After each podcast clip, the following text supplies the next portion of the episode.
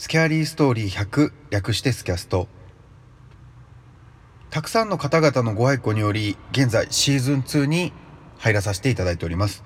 当番組ではホラー怪談オカルトにまつわる話を朗読して考察する。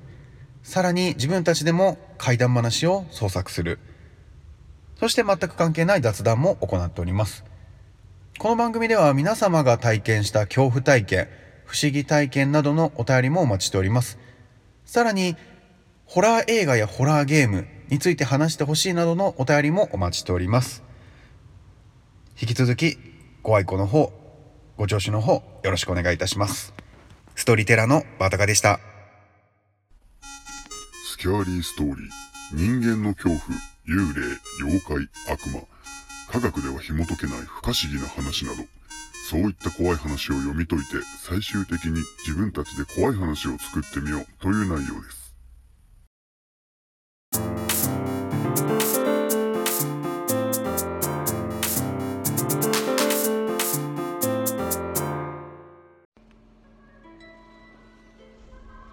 真っ暗なトイレ。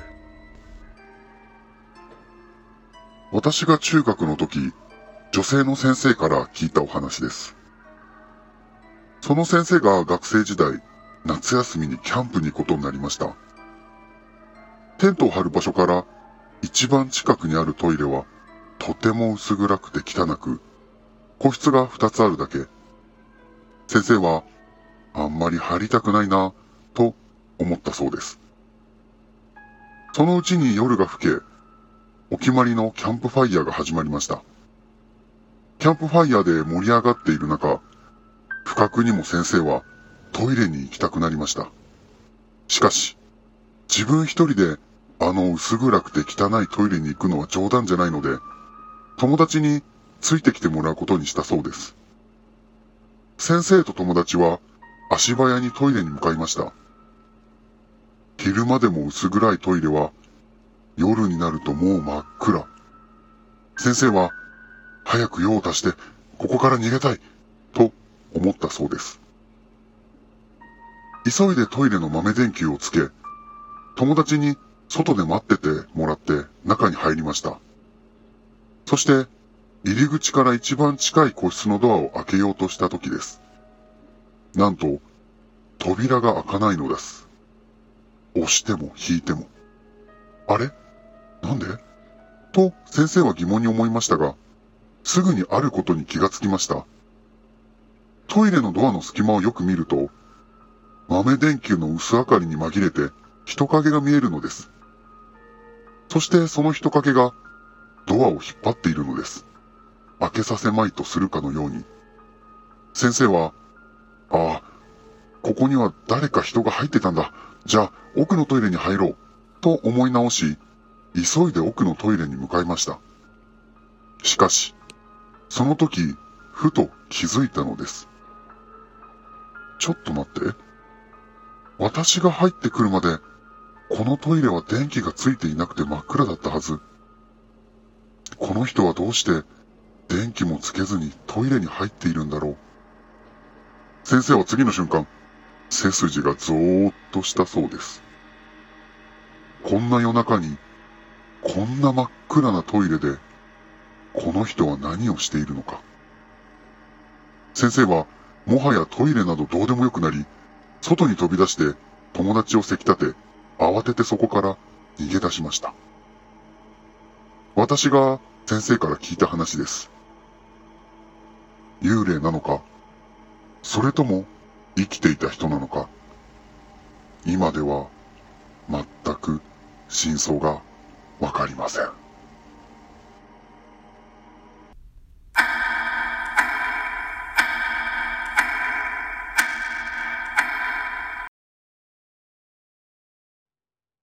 いかがだったでしょうか？今回の話真っ暗なトイレ。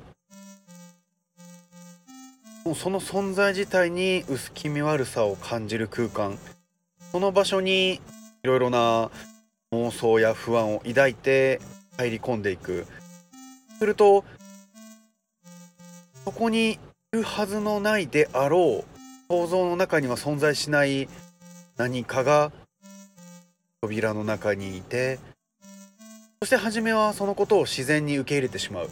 ただすぐその後その一瞬の刹那の後に恐怖を感じ逃げ出す。これ自分が体験したら結構恐ろしいなと思いますね。だって薄気味悪いトイレだけに限らずこの真っ暗な空間の中に人がいてそこに自分も同じように存在する。もう逃げ出したくてたまらなくなると思います。そしてそれが人間であったのか霊的なものだったのか。不思議になればなるほど人って恐怖を感じると思うんですね。僕がこの話を読んで感じたことが一つあってもしかしたらこの話の裏側にもう一つストーリーが隠れていたのではないかなと。このトイレに潜んでいた人はそらく学生でそしていじめを受けていた。自分の人生をここで終わらせようと決心を決めていたところにこの話の主人公の女の先生が現れる。そしてこの先生は後日その場所で自殺をした。その事実をニュースで知ることになる。そして助けることができなかった自分への不甲斐なさから教師を目指しそして教師になって若者の命をそして未来を守ろうと今を生きている。それを自分の生徒に伝えたかったのではないでしょうか。そんな話を考えてみました。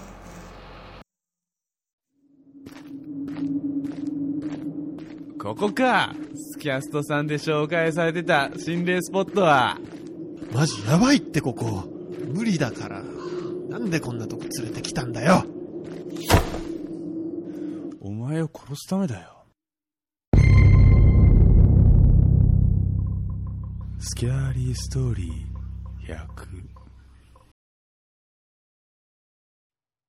はいそれでは今回のお話真っ暗なトイレこちらのお話をスキャストブックに綴りたいと思います皆様いつも iTunes の購読ありがとうございます。よろしかったらレビューと評価の方もしていただけると助かります。